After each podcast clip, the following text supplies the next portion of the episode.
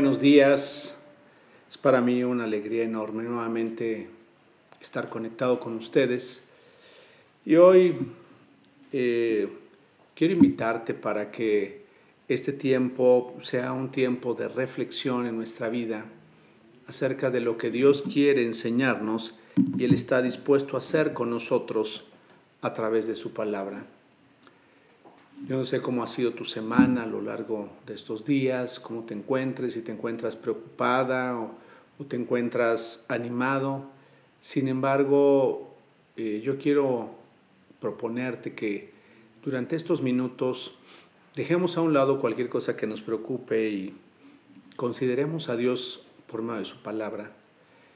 Eh, el tema que voy a abordar hoy realmente no no es un tema que en ocasiones resulte popular escuchar, pero creo que es de vital importancia y trascendencia en la vida de todos nosotros. Así es que yo quiero pedirte que tomemos unos minutos y le pidamos a Dios que sea por medio de su Espíritu Santo quien hable a nuestro corazón esta mañana y juntos podamos reflexionar y no solo eso, sino llegar a la conclusión de cambios que nosotros necesitamos hacer en nuestra propia vida. Padre, yo te doy gracias por la bendición que tenemos este día de considerar tu palabra. Te ruego que la obra de tu Espíritu Santo venga y traiga convencimiento a todo nuestro ser. Que sea tu palabra y tu Espíritu Santo alumbrando nuestro entendimiento y podamos comprender exactamente lo que de ella debemos aprender en este día. Sé que tú cuidas de nosotros, lo has hecho y lo seguirás haciendo.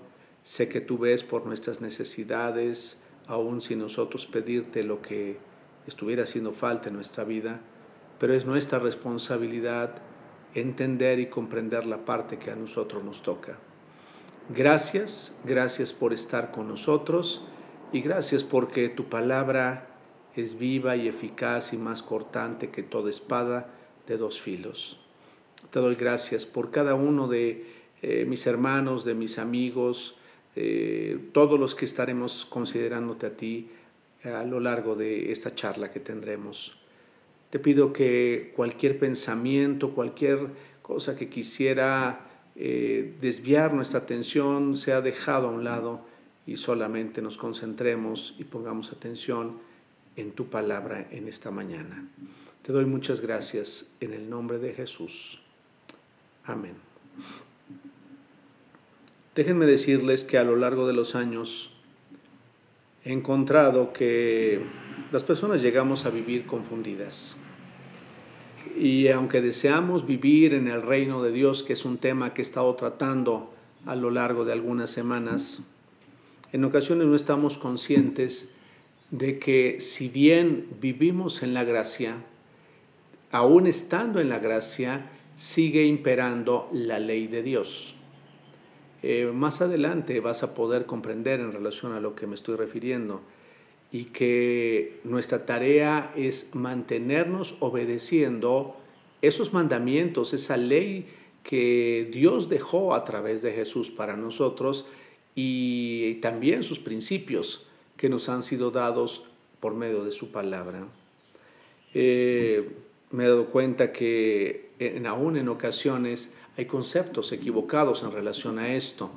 E inclusive eh, las personas pudieran pensar que podemos caminar eh, sin ley, porque hoy estamos en la gracia y si bien es cierto que lo iremos viendo más adelante, ya no estamos o no nos vamos a regir mediante la ley eh, la cual Dios expresó a Moisés y sirvió como, como un medio de, orden y de, establecer eh, la conducta o de ir eh, modulando la conducta del pueblo y de qué sucedería cuando ellos se equivocaban, qué es lo que debían hacer en relación a inclusive las relaciones interpersonales entre ellos y todo lo que estuviera pasando alrededor de esa nación. Pero vamos a ver, vamos a ver, vamos a reflexionar un poco sobre lo que la Biblia dice en relación a la ley.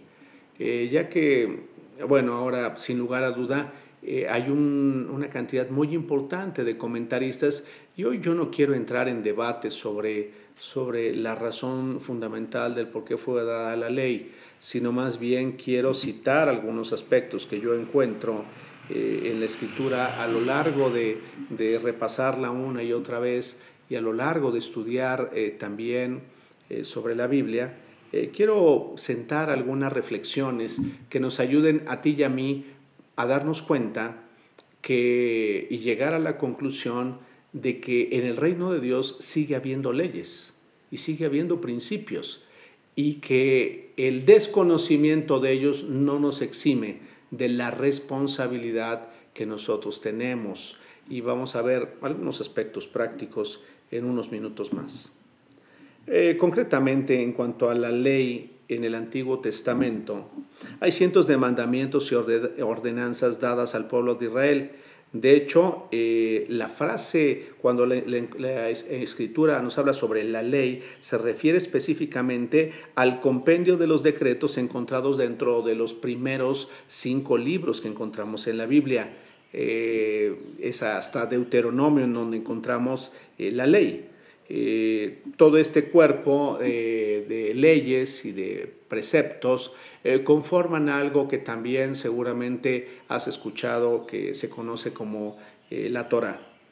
La obediencia a la ley para el pueblo de Israel era una obligación inevitable, ya que mediante ella, fíjate bien, buscaban el favor y la bendición de Dios. era tan particular que si hacían una cosa tendrían como resultado, como consecuencia de sus actos algo y si fallaban, bueno, pues tendrían una serie de consecuencias muy duras eh, en su vida y en su, en su caminar si no las cumplían. Cuando la ley era transgredida, eh, el pacto era roto, por lo que era necesario restablecer las condiciones del pacto mediante las penas que eran enseñadas y señaladas en la ley. Eh, por eso la, ley eh, para el pueblo de Israel ocupaba un lugar muy importante eh, en su vida y en el desarrollo de todo lo que ellos hacían.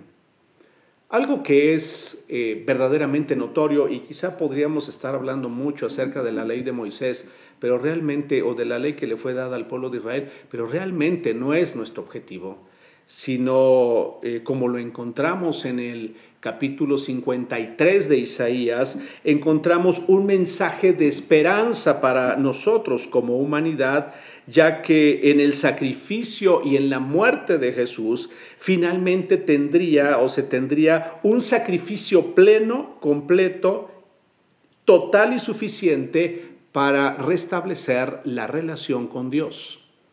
Eh, seguramente muchos de ustedes saben que cuando se infringía o cuando el pueblo se equivocaba, era necesario llevar a cabo una serie de sacrificios o un sacrificio que ayudara al restablecimiento o cubriera la falta, no se borraba, sino se cubriera la falta de tal manera que se restablecieran las condiciones del pacto con Dios y entonces el pueblo pudiera seguir contando con el favor de Dios. Ahora ese, ese sacrificio debía ser perfecto, si no, entonces no tendría ninguna validez. Jesucristo llevaría el pecado y la culpa de todos nosotros, de todos los infractores, además de entregar su vida por completo y realizar el único sacrificio que finalmente sería plenamente aceptable, dándonos a nosotros, aceptable por Dios, y dándonos a nosotros la capacidad de vivir en una vida diferente o en unas condiciones completamente diferentes. Ahora, en el Nuevo Testamento, déjeme entrar de lleno a este, a este aspecto, en el Nuevo Testamento eh, encontramos que Jesús marcó su posición, una posición clara al respecto de la ley. Y para esto yo les voy a pedir que abran sus Biblias en el Evangelio de Mateo, en el capítulo número 5 y del verso 17 al verso 20, en la traducción del lenguaje actual. De hecho, tú ya habrás recibido estos eh, versículos y los podrás seguir también en el archivo que te he hecho llegar previamente para que puedas seguir con detalle estas porciones de la escritura y me interesa mucho que lo leas en esa versión, en la versión de eh, lenguaje actual. Dice de esta manera, No crean que vine a quitar la ley, ni a decir que la enseñanza de los profetas ya no vale. Al contrario, vine a darles su verdadero valor. Subraya esa parte. Vine a darles su verdadero valor. Yo les aseguro que mientras existan el cielo y la tierra, ni siquiera un punto o una coma se quitará de la ley hasta que todo se cumpla. Y sabes, en Jesús se cumplió cabal y totalmente todo lo que era necesario para restablecer la relación tuya y mía con Dios de manera personal. Por eso, si alguien no obedece uno, solo de los mandamientos de Dios, aún el menos importante será la persona menos importante en el reino de Dios. Lo mismo le sucederá al que enseñe a otros a desobedecer. Pero el que obedezca los mandamientos y enseñe a otros a obedecerlos será muy importante en el reino de Dios. Yo les aseguro que si ustedes no son más obedientes, escucha bien, que los fariseos y que los maestros de la ley, nunca entrarán en el reino de Dios. Palabras de Jesús. Eso fue lo que Jesucristo dijo. Yo no he venido a borrarla, yo no he venido a invalidar la ley, sino he venido a cumplirla. Y en su sacrificio, cuando Él fue a la cruz del Calvario por ti y por mí, pagó todo el precio, eh, hizo el máximo sacrificio que alguien podía haber hecho o que se podía haber hecho, de tal manera que tú y yo hoy tenemos libre acceso al Padre. Por otra parte, el autor de los Hebreos eh, nos da un enfoque muy claro de lo que Jesucristo vino a hacer por nosotros y qué, y eh, hay en relación a las leyes que Dios hoy ha establecido. Ahora, déjenme hacer un paréntesis eh, muy breve y sencillo eh, para un mayor entendimiento sobre el tema de la ley y la gracia, que es algo que debería ser eh, claro para nosotros, porque es cierto, hoy estamos viviendo bajo la gracia o, el periodo de la gracia establecida por Dios a través de Jesucristo, pero eso no significa que ya no haya ley para nosotros. Y quiero remitirles a una extraordinaria enseñanza a una serie de clases que Eugenia eh, dio hace unos meses atrás sobre la carta a los romanos.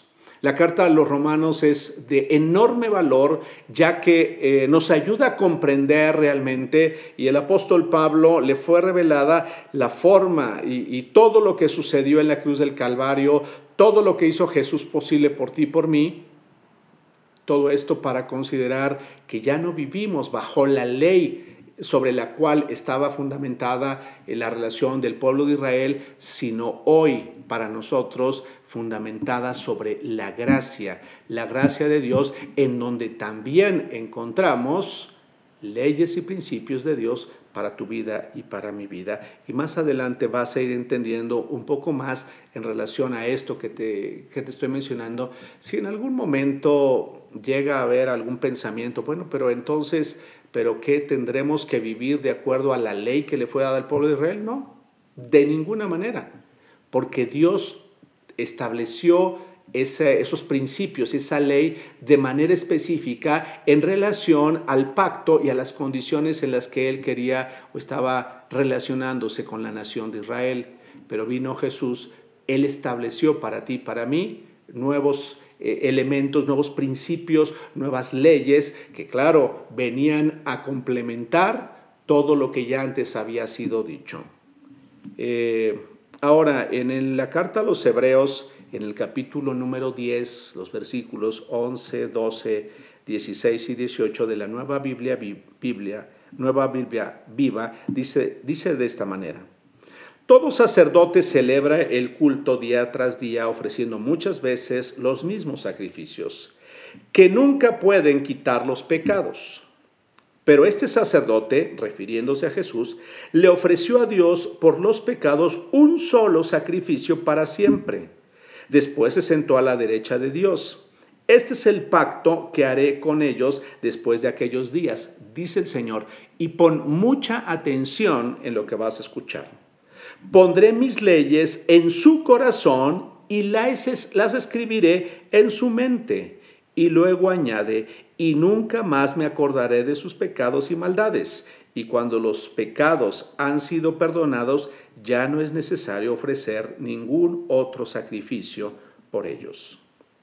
El libro de Hebreos se ha dicho entre paréntesis, es un tesoro enorme en relación al entendimiento eh, y que pueda traer a nuestra vida la forma o también la manera en la que podemos estar viviendo producto del nuevo pacto que fue realizado entre Dios y nosotros mediante el sacrificio de Jesús.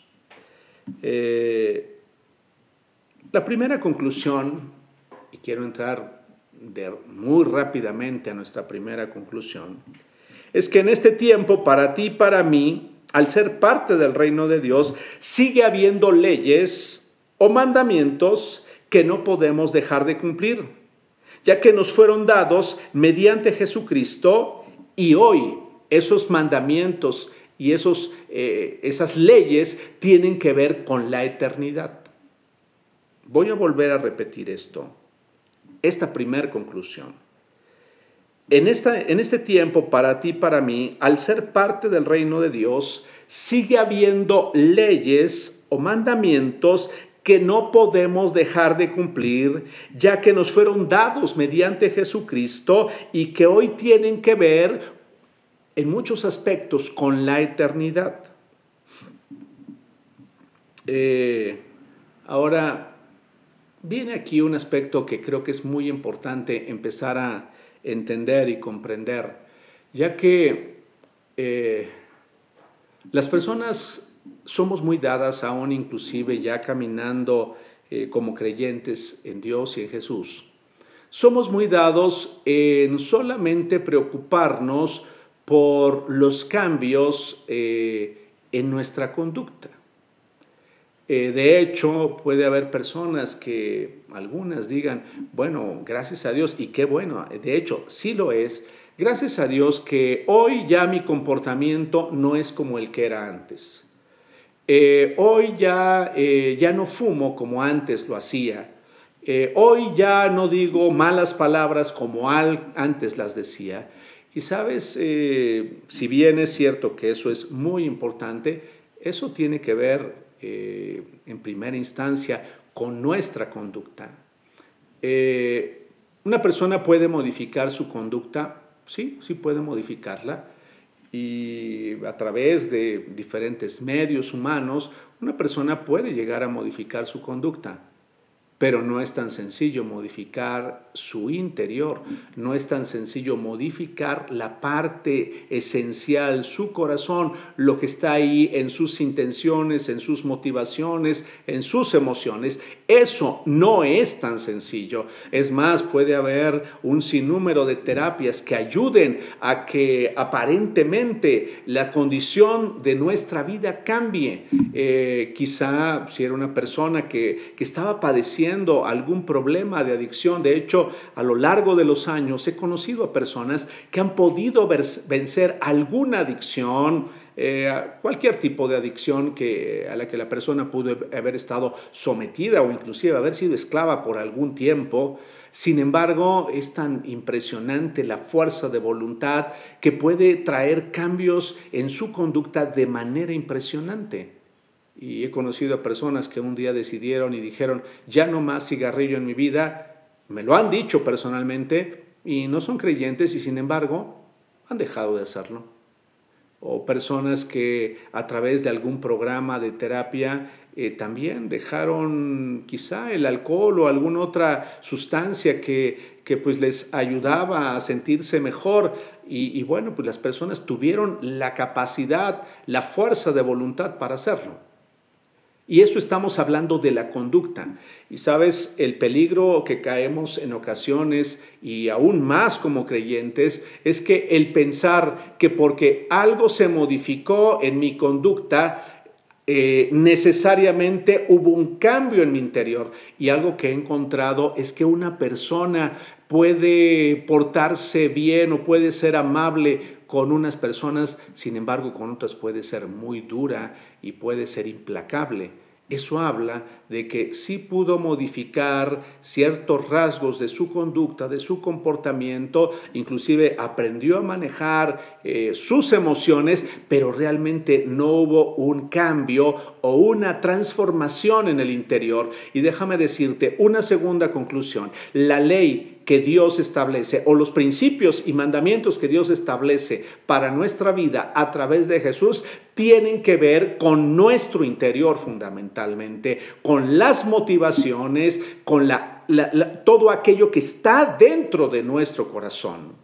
De ahí que ahí es donde tiene que operar, ahí tienen que ser operados los principales cambios, de nada le sirve, y ahorita vamos a tocar algunos ejemplos, de nada sirve un cambio en la conducta si no hay un cambio en el interior. De ahí que la ley establecida eh, por Dios a través de Jesucristo y, y, la obra del Espíritu Santo busca que haya un cambio en el interior del corazón de tal manera que eso lleve a una transformación real de la conducta y que haya congruencia y que sea una constante, no sea esporádico, e, e, ese, esa manifestación o esa conducta no sea circunstancial, sino sea un, un comportamiento constante. Eh, terapéuticamente puede uno vencer quizá eh, de alguna manera con alguna ayuda psicológica y de algunas técnicas, uno puede vencer el temor en ciertas áreas de la vida, pero uno puede seguir temiendo profundamente en otras. Y eso nos habla de que quizá todavía eh, no, no, ha sido posible la transformación interior en mi ser, que es a lo que yo quiero motivarte, es a lo que yo quiero animarte desde este momento, quiero decírtelo, a que no te conformes con que solamente observes que hay cambios en tu conducta sino que realmente hay una transformación interior, una transformación espiritual que nos hace realmente comportarnos de manera natural, no actuada, sino de una manera natural en todos los ámbitos de la vida. Hay personas que podemos controlar muy bien eh, nuestro nerviosismo, eh, pero sin embargo al estar solos derrumbarnos por completo, porque tuvimos la capacidad de, en cierta medida, este, actuar un poco, y, pero finalmente no éramos tan fuertes como realmente aparentábamos eh, serlo. Entonces, las leyes o mandamientos del reino de Dios son un asunto concretamente del corazón que va más allá de la conducta. Esa es la segunda conclusión a la que quisiera yo animarte y si estás anotando, por favor lo escribas con mucho cuidado, con mucho detalle, lo subrayes. Los principios y las leyes del reino de Dios son muy diferentes a como era para Israel la ley de Dios. Esa tenía que ver con su conducta, con su comportamiento, con lo que los demás veían, pero aquí Jesús está interesado y el Padre vino a hacer posible que interiorizara para que se tratara directamente con lo que hay dentro de nosotros, dentro del corazón. Déjenme citarles algunos ejemplos con los que podamos irnos identificando, de tal manera que una persona eh, puede portarse muy bien frente a los demás. Sin embargo, tener serios problemas en el corazón. Eh, a lo largo del tiempo me he percatado, aún situaciones de mi propia vida que he tenido que ir corrigiendo, pero también he observado en la vida de otras personas que tienen la capacidad de portarse bien frente a los demás. Eh, podemos tener la capacidad de tener una conducta eh, llamaríamos aceptable, correcta, una conducta, es más, algunos hasta la catalogarían como una conducta cristiana, pero finalmente estar teniendo serios problemas en el corazón. Y para eso voy a citar algunos ejemplos algunos ejemplos que yo espero, eh, si bien no son eh, vivencias tuyas, eh, pudieran ser aspectos que nos ayuden a entender realmente cómo es que opera la apariencia y cómo es que realmente Jesús ha estado o estará interesado más en el fondo del corazón. Es la clásica actitud, este es el ejemplo que quiero citarte, es la clásica actitud de una persona que se encuentra con aquella persona que, a la cual odia y no soporta por algo que sucedió.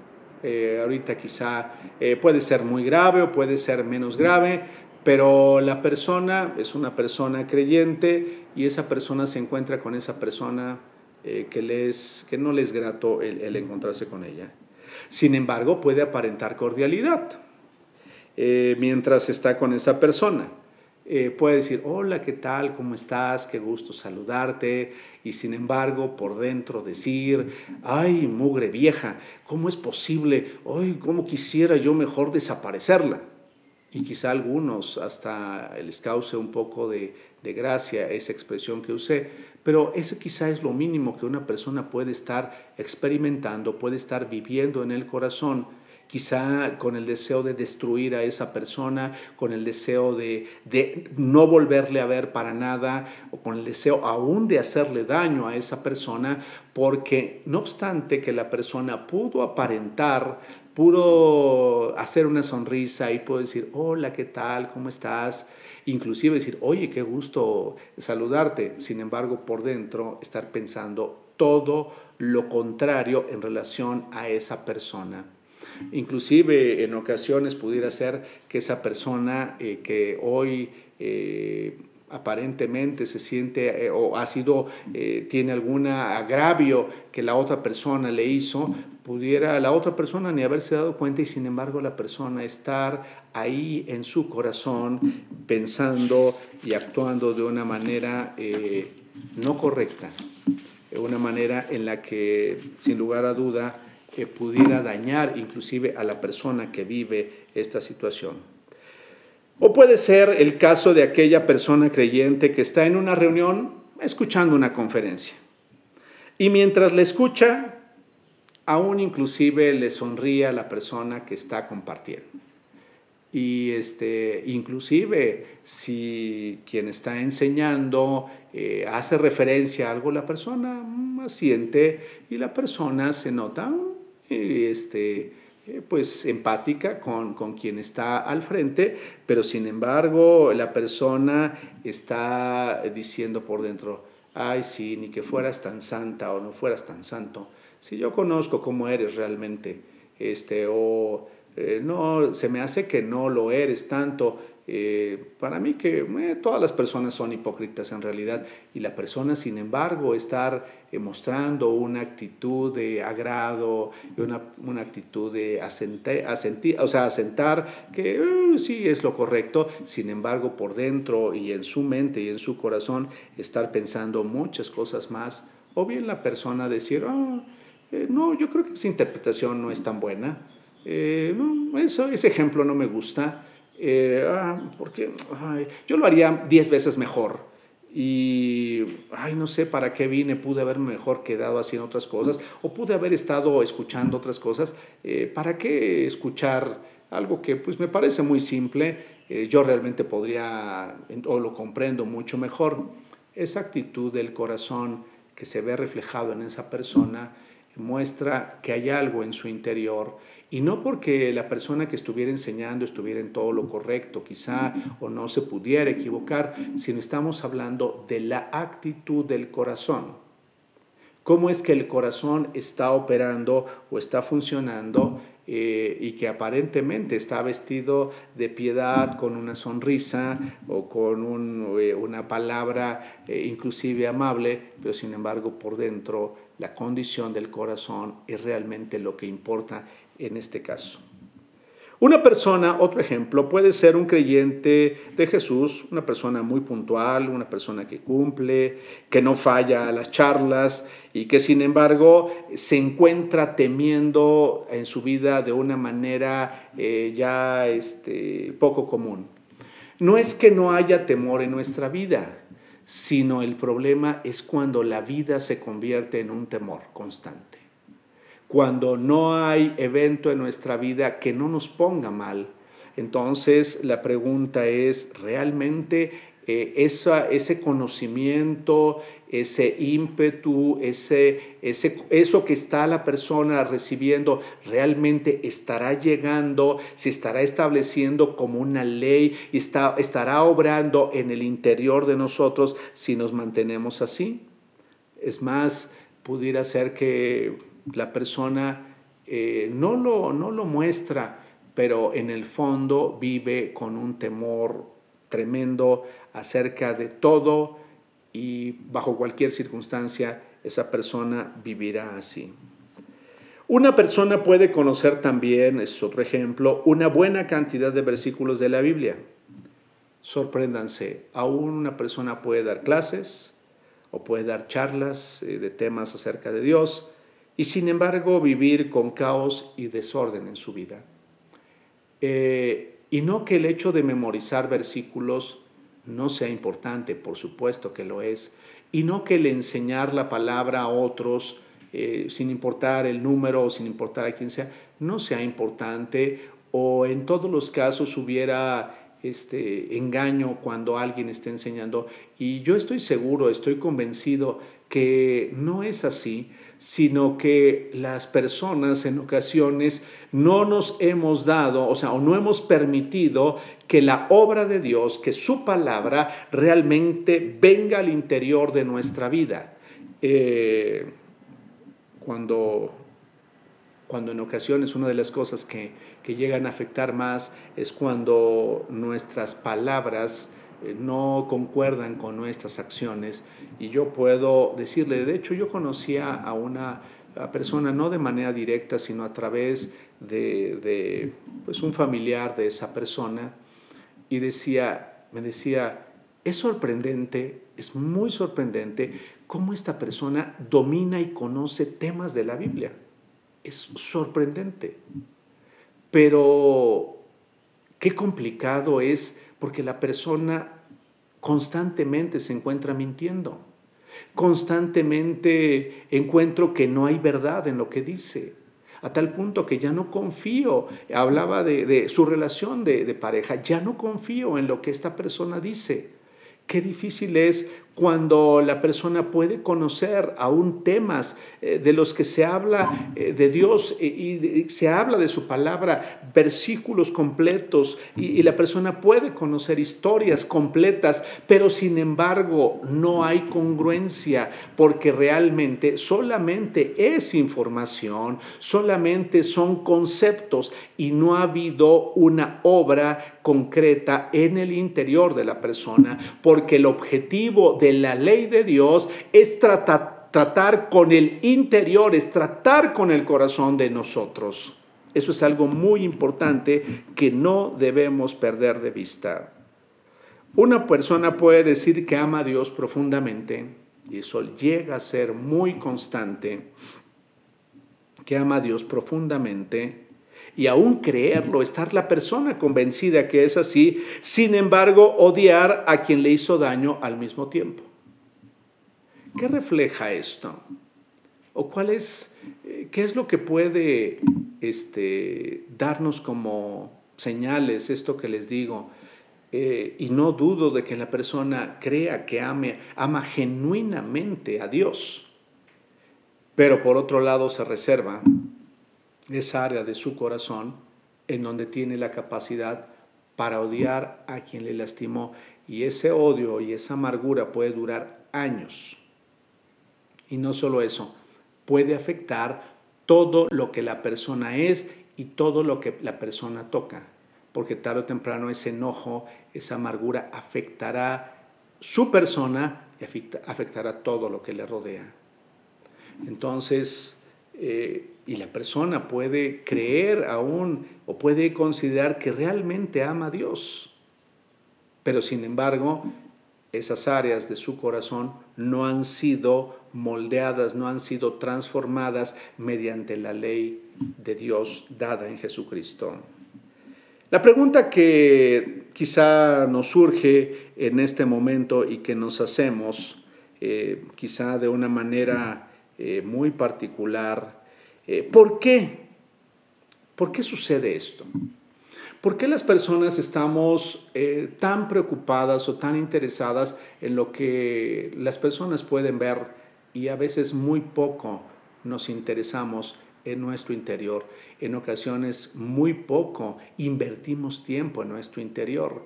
Eh, generalmente estamos preocupados por tener una mejor apariencia, estamos interesados por vernos bien, estamos interesados porque a las personas les sea grato el vernos, pero la pregunta es, ¿realmente estoy poniendo atención y estoy cuidando realmente lo que está en mi interior? He sabido, he tenido casos cercanos en donde las personas están muy preocupadas. De hecho, a veces eh, en las familias eh, hay, hay, situaciones que se viven, eh, momentos difíciles que se viven, pero las, las, personas nos conformamos con que los demás nos vean de una manera pues entre comillas correcta, apropiada, pero que no nos vean en un momento de conflicto, de inclusive de, distanciamiento o de problemas y preferimos eh, aparentar, preferimos aparentar y no traer a la luz las situaciones reales, la situación real en la cual estamos viviendo. Y sabes, te lo digo con todo amor y todo aprecio eh, lo he visto en mi propia vida. Es necesario y es urgente tratar con aquellos aspectos del corazón que todavía no han sido resueltos o que todavía no estamos enfrentando porque es trascendente y tiene que ver con la eternidad, muchos aspectos que tienen que ver con el corazón. Eso Jesús lo hizo ver y más adelante vamos a ver, realmente eh, puedo aparentar. Jesús en, en Mateo muchas veces dijo, no lo hagas como los hipócritas que piensan que por esto va a suceder esto otro. No lo hagas como aquellos que no, no lo conocen, no conocen a Dios, porque ellos piensan que por esto, o sea, es, es, la forma en la que ellos contemplan que deben hacerse las cosas, sin embargo, dejando de, la, de lado lo que para Dios es más importante. Eh, Jesús mencionó un día diciendo que cuando oraras al Padre lo, hicieras en secreto, porque el Padre que ve en lo secreto recompensará en público. Y la pregunta es, ¿realmente estoy interesado en hacerlo en secreto? Ya lo he dicho en otras ocasiones, platicarle a Dios en secreto la realidad de quién soy y lo que estoy viviendo. Yo te dejo eso para que lo medites y te animo con todo mi corazón para que pienses que es muy importante seguir tratando con el interior de nuestra vida, sin importar, escucha bien, los años que tengamos caminando en el Evangelio. Sin importar si yo soy alguien que inclusive he transmitido el mensaje de Jesús a otros. Debo seguir tratando con esas reacciones y con esas actitudes de mi corazón, porque puede ser que esas traigan consecuencias graves a nuestra vida. La pregunta es ¿por qué? ¿Por qué sucede esto? ¿O por qué pudiera suceder esto o encontrarnos en algún escenario así en la vida o en alguna área de nuestra vida? La respuesta que encontramos en la Biblia del por qué a veces una persona puede actuar así, eh, manteniéndose con una conducta aparentemente eh, correcta, pero con un corazón que está fallando, con una serie de actitudes, con una serie de pensamientos, con emociones que están fallando, yo encuentro tres aspectos eh, en la escritura. Y el primero que quiero señalarte, si estás tomando nota, es muy probable porque esa persona o las personas no conocemos la ley de Dios. Te voy a dar tiempo para que lo escribas. Porque las personas no conocemos la ley de Dios. Conocemos, eh, es más, estoy convencido, las personas podemos conocer o haber escuchado muchas, muchas conferencias pero no necesariamente por ello conocemos la ley de Dios, dada en Jesucristo. Las personas podemos tener un sinnúmero de seminarios, eh, pero no necesariamente conocemos exactamente la ley de Dios. Eh, tuve alumnos eh, cuando daba clases en un instituto bíblico que conocían muchas cosas acerca de la Biblia, podían debatir, pero realmente no conocían la ley de Dios para su propia vida, esa ley que puede transformar la vida de nosotros, los seres humanos. Entonces, eh, el primer aspecto que yo quiero citar o quiero dejarte ahí en el corazón es no conocer, no conocer la ley de Dios.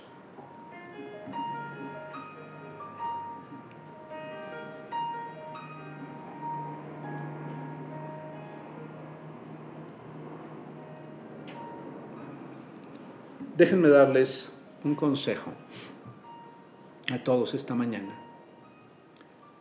Eh, no podemos emitir, no podemos omitir, perdón,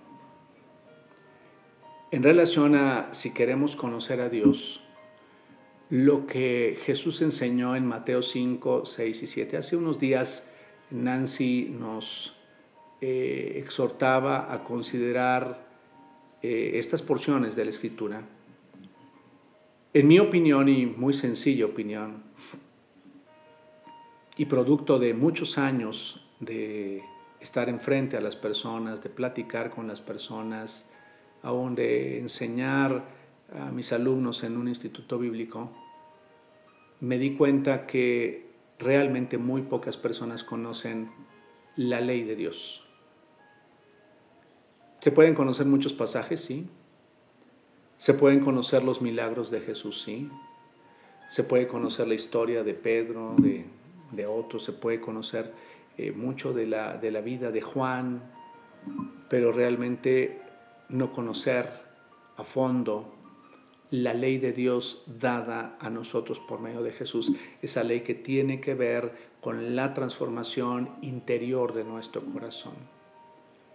Eh, yo te quiero sugerir que seas una mujer estudiosa, que seas un hombre estudioso de esos capítulos, a profundidad, no superficialmente, sino que realmente te tomes el tiempo necesario para que al leer Mateo 5, Mateo 6 y Mateo 7, por medio de la obra del Espíritu Santo, sea claro para ti y para mí, sea claro en lo individual de nuestra vida cuáles son aquellos mandamientos que son ineludibles en nuestra vida y de los cuales depende, inclusive me podría atrever a decir, inclusive depende de nosotros el poder entrar por la puerta estrecha de la cual se refería Jesús.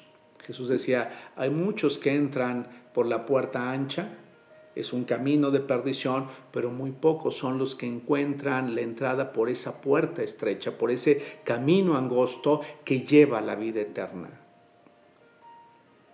Mateo 5, Mateo 6 y Mateo 7 deberían ser la enseñanza fundamental en la vida de todos nosotros. Deberíamos conocer eh, o podemos conocer muchas partes de la Biblia. Y qué bueno, podemos conocer historias increíbles del Antiguo Testamento. Eso es extraordinario. Eh, podríamos eh, conocer a detalle la vida de Moisés, la vida de Josué, la vida de muchos personajes de la Biblia y de las historias de la Biblia, pero lo fundamental en nuestra vida y yo quiero proponértelo. La experiencia y a lo largo de los años me he dado cuenta el valor tan grande y tan extraordinario que tiene que tienen los evangelios y que tiene estos capítulos que te he citado, 5, 6 y 7 de Mateo. Para nosotros, este conocimiento debe ser la base y fundamento de nuestra vida. Aquí están las principales leyes del reino y, e inclusive en otras partes de, los evangelios encontramos esas, esas leyes que son que no pueden faltar en nuestra vida y que debemos cumplirlas. Antes de leer libros que hablen de la Biblia o sobre temas bíblicos, por favor, tómate el tiempo para estudiarlos a fondo. Te animo, te exhorto, créeme, a lo largo de muchos años me he dado cuenta de la trascendencia que pueden tener para nuestra vida. Y quizá alguien diga, es que yo ya lo leí, vuélvelo a leer, de tal manera que no nos olvidemos de aquello que Jesús trajo como esencial y fundamental para nuestra vida. Antes de enseñar la palabra de Dios a otros en, diferentes pasajes, yo te animo, de hecho, yo te animaría para que a tus hijos, y, y no te pase como a mí, a tus hijos, cuando están en la etapa de formación, cuando están en la etapa de creciendo, que esos sean los fundamentos que rijan su vida. Vas a encontrar enormes tesoros y ellos van a encontrar enormes tesoros cuando esos aspectos o cuando esos principios, cuando esos mandamientos y cuando esa ley esté interviniendo en sus corazones. En Mateo 40, en Mateo 5 Fíjense bien, en Mateo 5, verso 43 al 48 dice, también conocen el mandamiento que dice, ama a tu prójimo y odia a tu enemigo. Pero yo les digo, amen a sus enemigos, oren por quienes los persiguen. De esta forma estarán actuando como hijos de su Padre que está en el cielo, porque Él da la luz del sol a los malos y a los buenos y envía la lluvia a los justos y a los injustos. Si ustedes aman solo a los que los aman, ¿qué de extraordinario tiene eso? Aún la gente mala, aún la gente mala no hace lo mismo. Y si solo saludan a sus hermanos, ¿qué hacen? De más, aún los paganos hacen esto. Ustedes deben ser perfectos, como su Padre que está en los cielos es perfecto. ¿Qué es lo que encontramos aquí en la escritura? La trascendencia que tiene para nosotros cuando consideramos a Dios, porque Jesús inclusive dijo, oíste que fue dicho así, pero yo te digo de esta forma. Ahora, ¿por qué podemos actuar o por qué actuamos así? Quiero darte una segunda respuesta. Puede ser que la persona no entienda o no comprenda la ley de Dios. Jesús dijo cuando habló de la parábola de la semilla, que el que oye la palabra y la entiende, este lleva mucho fruto. Y hablaba de aquel que tenía un corazón, un terreno del corazón disponible para que fuera sembrada esa semilla. Puede ser que nuestra actitud sea porque no conocemos la ley de Dios. Y si no la conocemos, necesitamos ir a conocerla. Yo te animo, no te conformes solamente con escuchar mensajes, no te conformes solamente con escuchar prédicas. Asegúrate que conoces la ley de Dios dada por Jesús. Segundo aspecto, asegúrate de entender lo que la palabra de Dios está diciendo. Y algo que es extraordinario es que para entenderla tenemos la ayuda de su Espíritu Santo. Es cierto, es responsabilidad de quienes enseñamos a ser comprensible y a ser entendible hasta donde sea posible para nosotros esa palabra. Me encanta, eh, eh, tenemos extraordinarios eh, conferencistas entre nosotros que se esfuerzan por ayudarnos a entender la palabra. Eso es una bendición porque es cómo puedo llevarlo a la práctica, cómo puedo eh, este, comprender lo que, lo que en la palabra de Dios está. Y entonces cuando entiendo esa palabra, cuando comprendo esa palabra, cuando comprendo la ley de Dios, entonces estoy en la posibilidad de llevar fruto en mi vida. Y por último, ¿cuál puede ser otra posibilidad? Eh, la posibilidad puede ser que no estoy dispuesto a cambiar ni a sujetarme a la ley de Dios, ya que realmente no amo a Dios como Él lo requiere. Por lo tanto, no estoy dispuesto a obedecerle. Entonces, ¿por qué es que las personas podemos caminar en esa situación solamente aparentando o no tratando con aspectos del corazón? Ya te he citado tres posibles situaciones en las que podemos encontrarnos. Porque no conozco lo que Dios espera de mí y lo que Él me pide que haga porque no comprendo, no he llegado a comprender y para eso necesitas un corazón abierto, un corazón dispuesto para que esa palabra llegue a tu interior y al mismo tiempo pedir a Dios que por medio de su espíritu esa palabra pueda comprenderla, pueda comprenderla. Y número tres, algo que es sumamente importante es que para que yo lleve a cabo, para que yo obedezca y para que, para que yo permita que esa palabra venga a mi corazón y me transforme, necesito obligadamente amar a Dios y entonces obedecerlo por sobre todas las cosas. Estoy concluyendo. Jesús dijo, que había un primer mandamiento del cual dependía todo, absolutamente.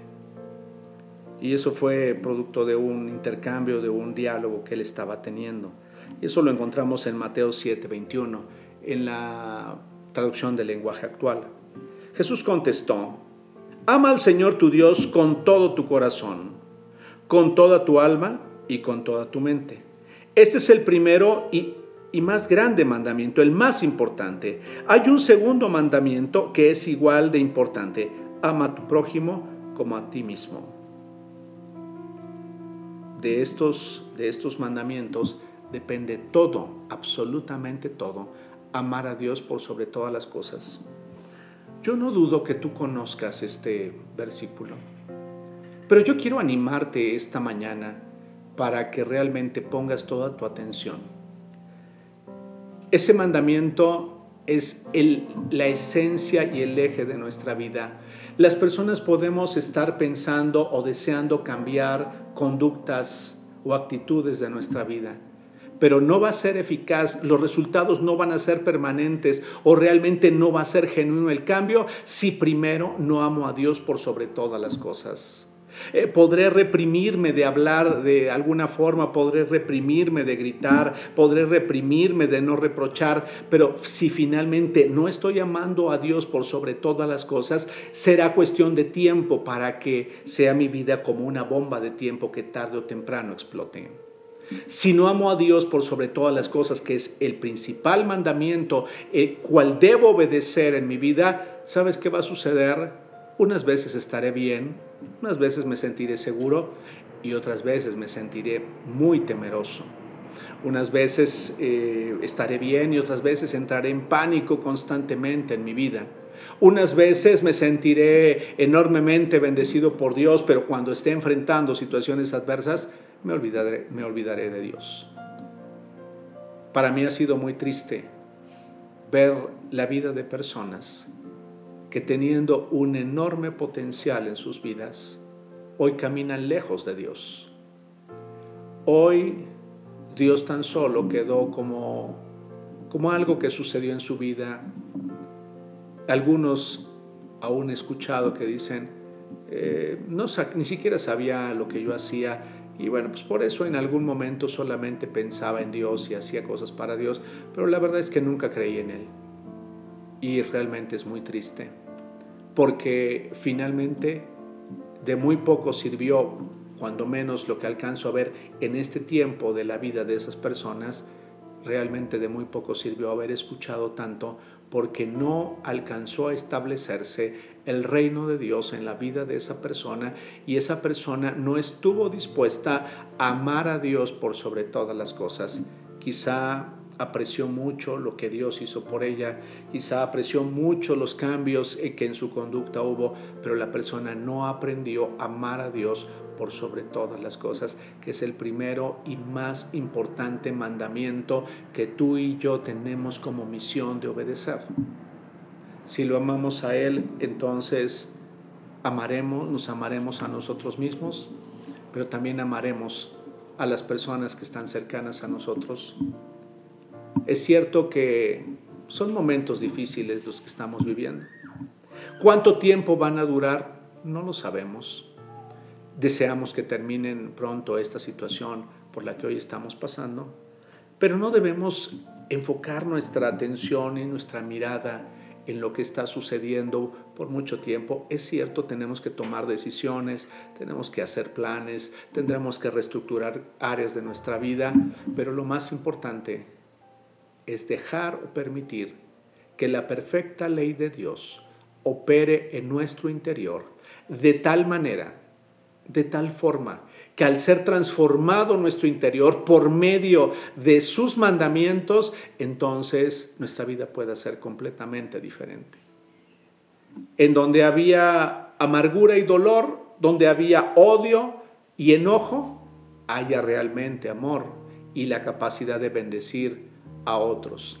Donde había temor y ansiedad, puede haber seguridad. Y no porque no pudiera haber algún momento en el que temiéramos o nos enfrentáramos a una situación adversa y eso causara o afectara nuestra vida, sino porque la constante en nuestra vida es que estamos creciendo.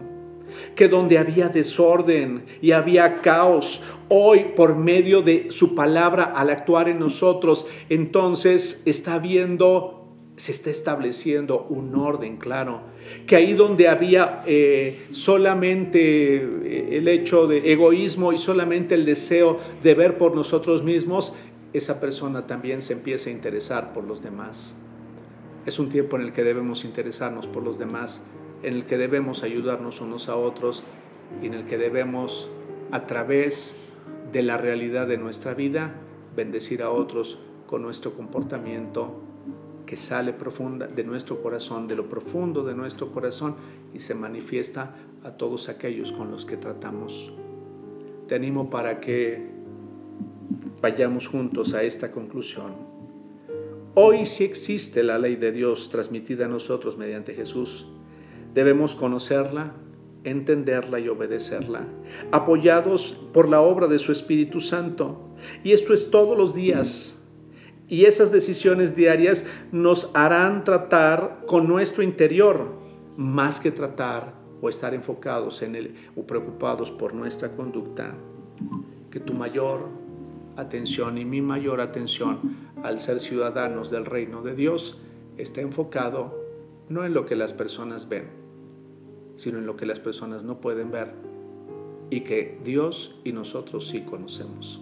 Te animo para que tomes esa decisión y lo hagas con toda prontitud, ya que Él está dispuesto a ayudarnos y a bendecirnos a que nuestra vida sea cada día mejor.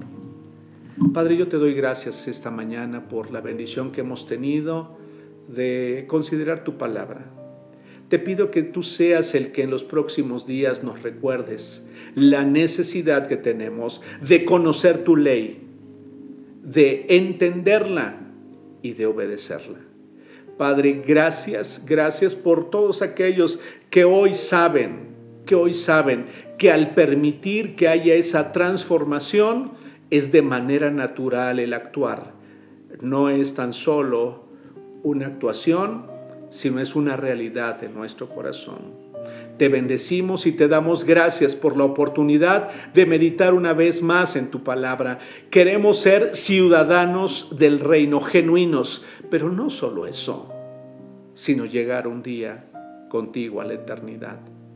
Gracias por ayudarnos, gracias por alertarnos, gracias por mostrarnos la verdad y ponernos en el espejo para no vivir engañados pensando que tan solo con esos cambios de conducta en nuestra vida con eso sería suficiente para nosotros, no obstante que nuestro corazón estuviera hecho pedazos o destruido o en ruinas. Gracias por ayudarnos, por la obra de tu Espíritu Santo que actúa en nosotros una y otra y otra vez para acercarnos a ti y mostrarnos la verdad. Te bendigo en el nombre de Jesús y te doy gracias por cada uno de mis hermanos y de mis hermanas, de mis amigos, que hoy hemos podido compartir este tiempo juntos. Que el Señor nos siga bendiciendo y nos siga ayudando y nos encontramos en la próxima transmisión. Que Dios te bendiga.